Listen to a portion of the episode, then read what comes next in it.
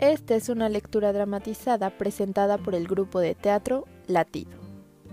Es para toda la familia y narra la historia de una niña huérfana llamada María, que a través de sus sueños busca descifrar la figura de ella y qué puede hacer para tener una. Como la voz de María tenemos a Arlet Orozco, como Sofía a Alejandra Reyes. El poeta es Juan José López. La luna Leonel Morales y yo soy Xochil Álvarez, la narradora y escritora del cuento Ella. María era una niña de seis años, que estaba a punto de cumplir siete. Vivía junto con muchas niñas en un edificio grande, grande, grande, que parecía una escuela, pero también una casa, con muchas camas, un comedor inmenso y un patio de juegos. A María le gustaba su edificio, pero en inviernos era muy frío, y en veranos con tantas niñas no se podía descansar bien por el calor. Su cumpleaños se acercaba, pero este año sería diferente, pues a todas las niñas cuando cumplían siete, la luna les concedía un deseo. O eso le había dicho su amiga Sofía. ¿Ya pensaste en tu deseo? Mm, no, aún no pues debe ser algo muy chido para que te guste mucho tiempo. Es que no sé si lo que quiero me lo puedan regalar. Pues ¿qué quieres? La luna es muy poderosa, pero no tanto. Mm. Ya sé, una bici. No, no, no, no, no, no. Una patineta. O mejor un perrito, para jugar con él y que nos haga compañía. No, Sofía, yo quiero... Yo quiero una ella. ¿Qué? ¿Qué es una ella? Pues no lo sé, pero el otro día estaba viendo esos libros que trajeron, los que estaban llenos de dibujos, y encontré esta foto. María desarrugó la hoja de revista con la imagen de una mujer abrazando a una niña. Ambas estaban muy sonrientes. ¡Wow! Se ve que esos abrazos hasta han de quitar el hambre. Ve nomás sus sonrisas. Se ven muy felices. Pero yo sí prefiero una patineta. Lo malo es que no sé muy bien lo que es ella y por eso no sé cómo pedírsela a la luna.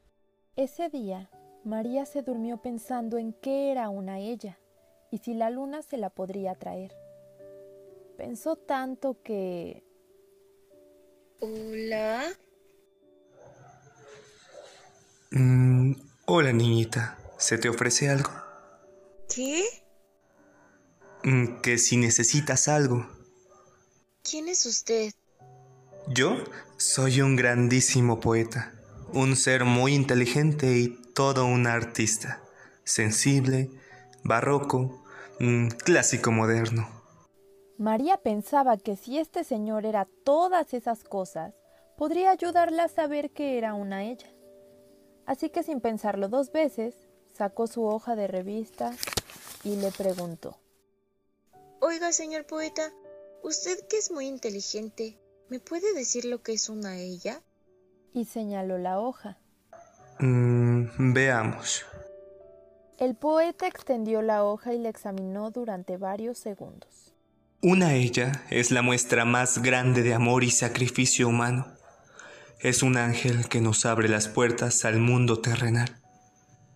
Es el paso entre lo divino y lo humano. Es... María se quedó pasmada, y poquito a poco empezó a cambiar todo a su paso. Estaba más confundida que antes. No podía creer que una ella fuera una portera.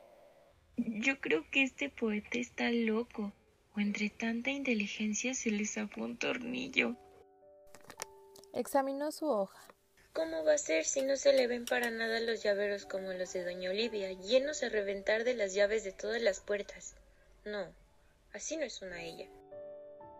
María continuó su camino pensando en esto, hasta que se topó con una gran televisión apagada. Estuvo buscando largo rato la manera de prenderla, y cuando menos lo esperó, apareció un control justo junto a ella. Presionó todos los botones hasta que le atinó al de encendido. El videojuego.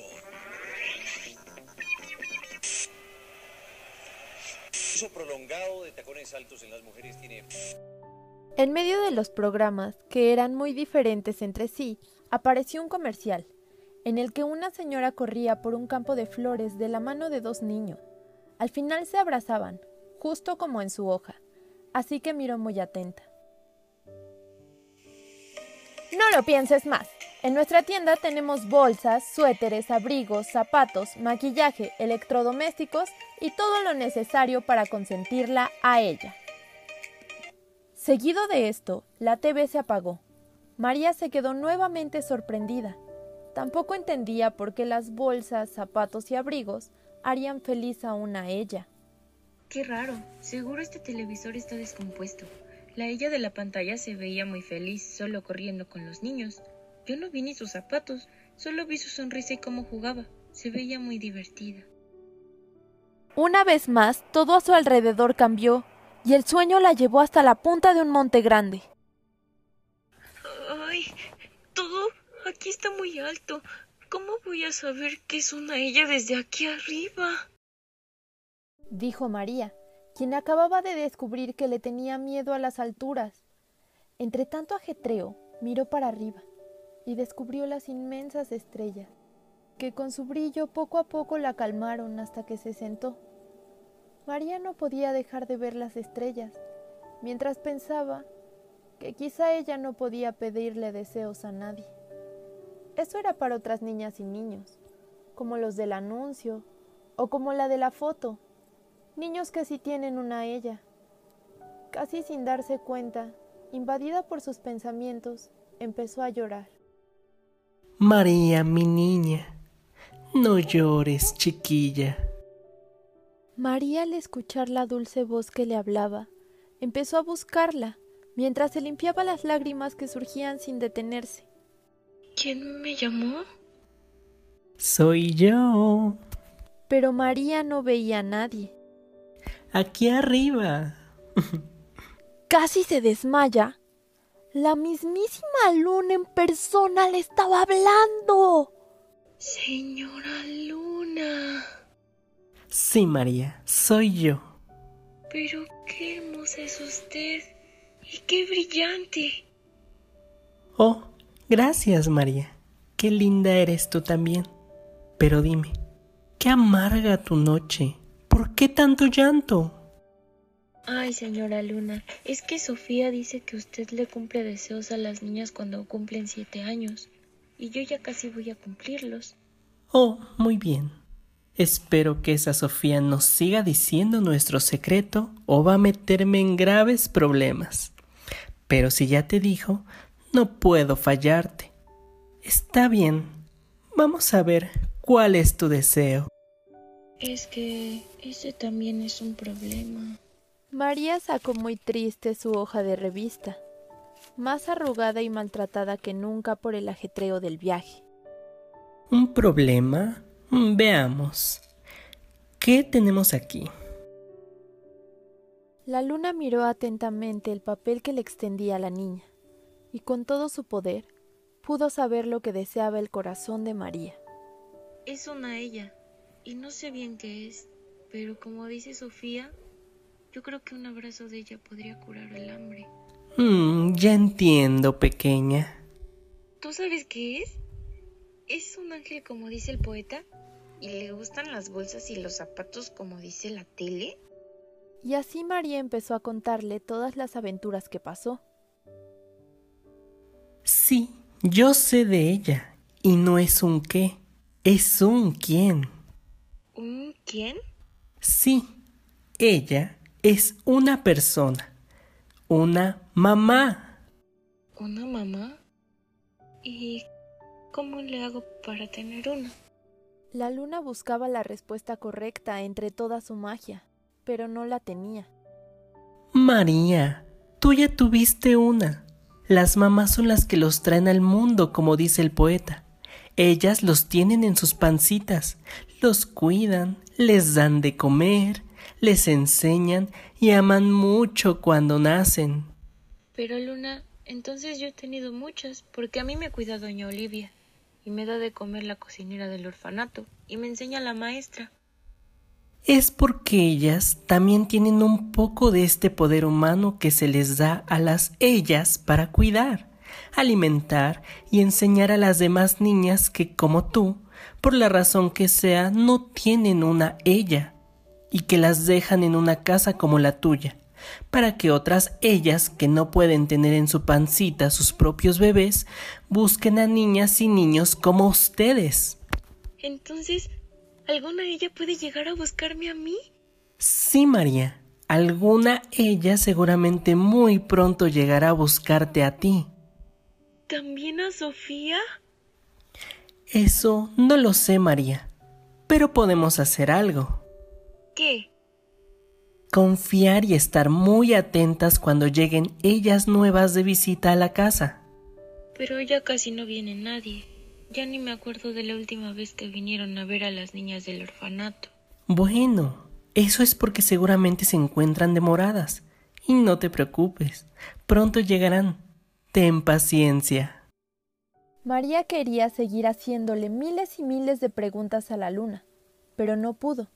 La voz de Sofía cantándole las mañanitas la despertó. Te las cantamos a ti. Felices siete años. Espero que la luna escuche tu deseo y pronto te regale a tu ella. No se llama ella, Sofía. Se llama mamá. ¿Y tú cómo sabes? La luna me lo dijo. Y María comenzó a contarle todo su sueño a Sofía, con lujo de detalle. Las dos niñas estaban risa y risa al centro del patio, cuando vieron a doña Olivia abrir las puertas, y llegaron muchas ellas, y ellos también. Venían en parejas, solas, solos, con otros niños y niñas. Había hasta ellas más viejitas.